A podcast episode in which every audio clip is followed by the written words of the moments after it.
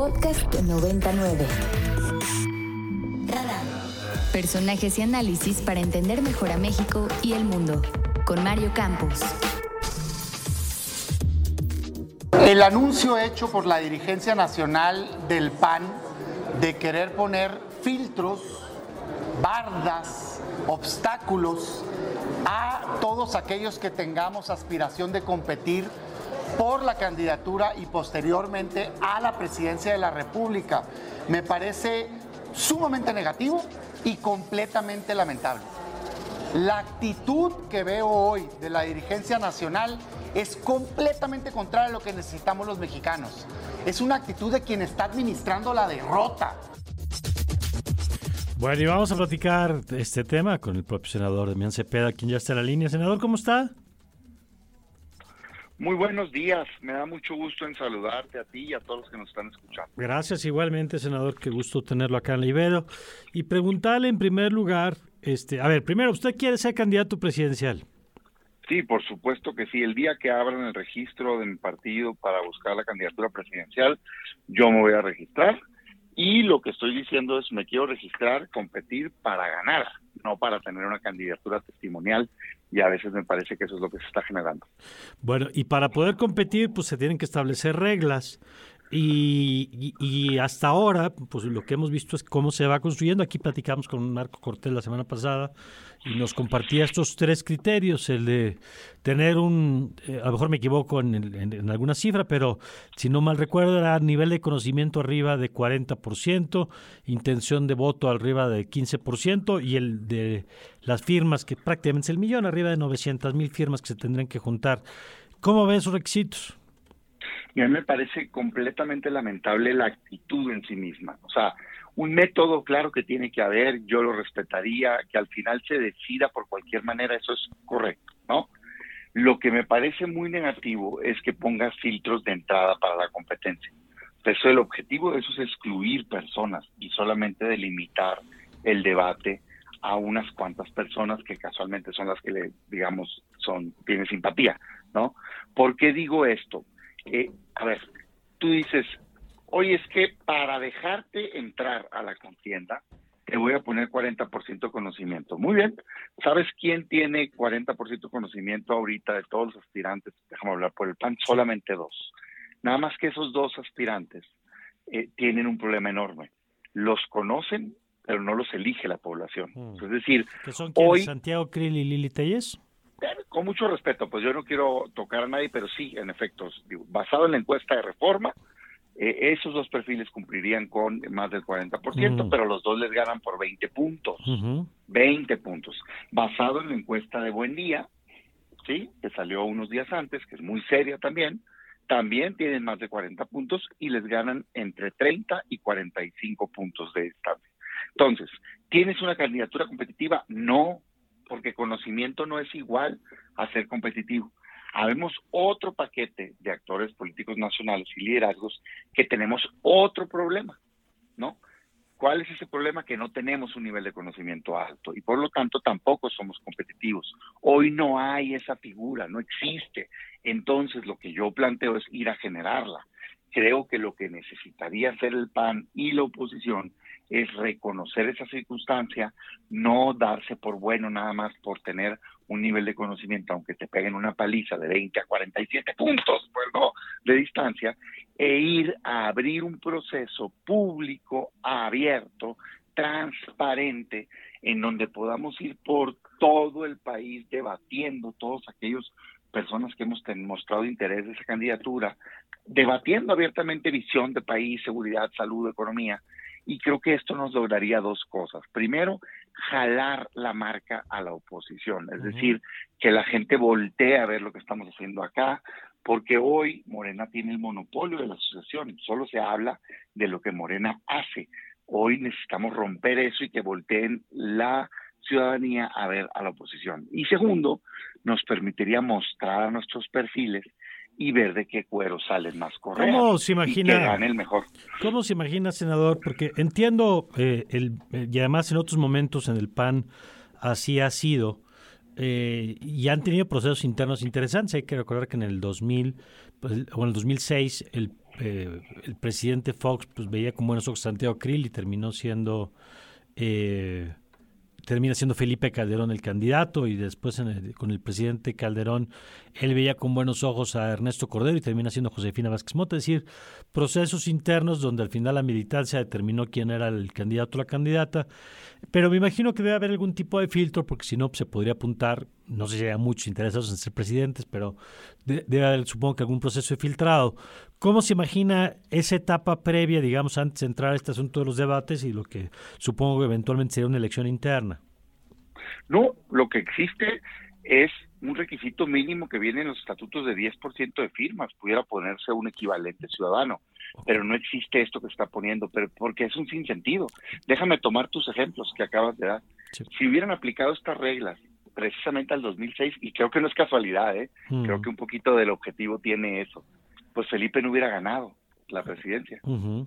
La, y, la candidatura, pues sí, sí, claro. Nada, no se hubiera podido, no hubiera podido concursar, no lo hubieran podido conocer, no lo hubieran podido elegir. A mí se me hace que no es casualidad, ¿no? Que, que haya pasado eso con actores similares, ¿no? Y que haya entrado una interna y haya ganado, pues. Es que así son las campañas, pues y para eso son, para que se conozcan los perfiles y que la gente pueda elegir la mejor opción. ¿Cuál fue el mejor momento de Josefina? Después perdió la, presidencial, pero ¿cuál fue el momento en el que salió más fuerte, más competitiva?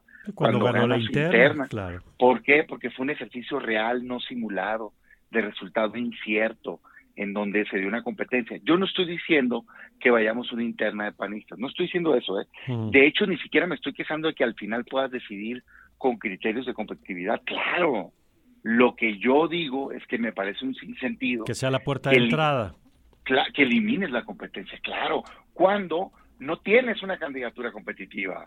Si la tuvieras todavía, pues, ok, bueno, miren, es que ya está muy claro, ¿no?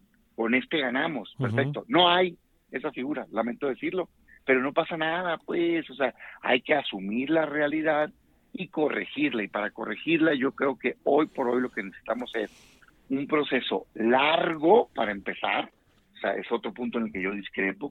Andan acelerados queriendo nombrar ya que ahorita, en septiembre, porque eso, porque eso lo quiere el que es conocido ahorita, pues, pero no es competitivo. Es que Morena ya va a nombrar, Morena tiene otra circunstancia, Morena tiene un partido muy fuerte en donde sus candidatos no están por encima de la marca, pues, ¿no? Y eh, realmente lo que necesitan es ya decidir y cerrar filas en la oposición las marcas no están fuertes, pues volteen a ver las encuestas, la que quieran, la que quieran. Entonces necesitamos despertar interés y generar competencia. Es como, mira, y no me estoy comparando, por supuesto, para nada ni al país, México con Estados Unidos, ni a un servidor con el personaje. Pero ¿por qué Obama le pudo ganar a Hillary Clinton en Estados Unidos hace unos años? Cuando era un senador desconocido de 10, 15% de conocimiento y Hillary Clinton tenía 80% de conocimiento por venir a ser la primera dama. Pues porque hay primarias largas, ¿no? No le dijeron no participes. De hecho participó él y otros. Y el propio proceso va filtrando. Al final se fueron por todo el país, un proceso largo de casi un año, y la gente dijo, él representa el cambio, ganó y ganó la elección igual ahorita? ¿Por qué está llamando tanto la atención la interna? Sí, porque hay expectativa de quién pueda ser. Ah, pues claro. Trump y este de Santis, ¿no? El gobernador, pues si ahorita le quieres elegir por conocimiento, no tiene nada que hacer contra Trump, ¿verdad? Que ya fue presidente. Oye, está interesante que compitan. Claro, los republicanos tienen que valorar qué perfil quieren que los represente. Y mira nada más en unos cuantos días, nomás que dio el anuncio, eh, todo el remolino que se ha generado. Pues es que crea expectativa la competencia. Eso es lo que yo digo. Al final te digo algo, eh, ni siquiera me dan ni un requisito. Que, que junten firmas, pues las junto. Lo que me parece es que me parece un absurdo el estar perdiendo el tiempo con un papelito, un formato, juntando firmas, cuando lo que deberías de hacer es estar convenciendo a la ciudadanía. Por cierto, por último, no vas a cerrar esto, sería tan absurdo poner filtros de entrada para siquiera competir como que el INE, es el equivalente, ¿eh? que el INE cuando llegue la elección diga, pues yo ya decidí que solo pueden competir este y este, que pareciera que es lo que quieren, ¿no? Que, que, que, o sea, los demás no tienen derecho. ¿Por qué? Porque no, pues es que yo creo que esto y esto. Ah, mira nada más, pues nunca hubiera existido alternancia en México, pues ¿verdad? O en, Nuevo León no, no fuera gobernador ahorita Samuel, porque arrancó con ocho puntos, ¿no? y ganó la elección. Las elecciones son para conocer, para contrastar, para elegir lo que consideras mejor. Entonces, yo por eso, mi principal mensaje es, cambiemos la actitud. Es todo lo contrario lo que está anunciando la dirigencia lo que deberíamos estar anunciando. Deberíamos estar mandando un mensaje de apertura y de ciudadanía. Senador, buenos días. Le saluda Oscar Reyes. Y justo con esto que nos comenta, la senadora Lili Telles escribió en su cuenta de Twitter que un millón de firmas para definir la candidatura presidencial es ilegal, primero, que implica derrochar mucho dinero y solo participará quien tenga los recursos económicos y además, como ahorita usted también decía, ¿quién va a contabilizar eso? Dice, no hay garantía de certeza y quien controla el partido controla las firmas. Es decir, ¿usted está de acuerdo en esto que dice la senadora Lili Telles? Sí, pero creo que le falta otro pedazo, ¿no? Que es el del también el nivel de conocimiento. O sea, porque yo lo que espero no pase es, esta no me gusta, pero esta sí, pues, ¿no? este, o sea, yo lo que creo es que no debe haber filtros, no debe haber, bueno, en todo caso, dialogar entre nosotros, los requisitos normales y dialogar y ver y verdaderamente con mucha madurez preguntarle a la gente, oigan, de veras, ¿quién quiere? ¿Quién le va a meter el tiempo, el esfuerzo, el sacrificio? Por favor, todos sabemos quiénes somos, hombre de la, a veces de los, la lista que tienen, pues sí, pues ellos mismos en corto te dicen muchos, no, hombre, yo quiero ir a la cámara o, están negociando, eso se sabe, puedes acordarlo. Lo que no es válido es tratar de evitar un debate libre. Ya. Pareciera que le tienen miedo a la competencia. Por último, senador, en este sentido, ¿qué respuesta ha tenido de la dirigencia después de que usted dijo esto y compartió sus preocupaciones sobre la forma en que se está construyendo el proceso? Ninguna no, la dirigencia no, no tiene muchísimo tiempo que no, este, digamos, dialoga, ¿verdad? Eh, y bueno, ya en su momento se hará la propuesta formal, pero, pero no ninguna. Está, me parece que, hay un alejamiento, pues. ¿Y qué va a hacer usted si no hay ninguna modificación? No, pues al día de hoy son eh, intenciones. Eso no lo puede hacer solo por el PAN. O sea, el PAN tiene estatutos, tiene reglas. ¿No? Y se tiene que abrir la convocatoria, le tienes que respetar el derecho a cada quien.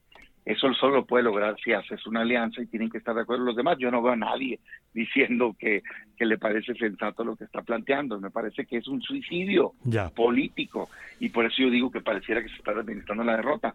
Pero bueno, mira, al final del día este, yo espero que se tome la mejor decisión.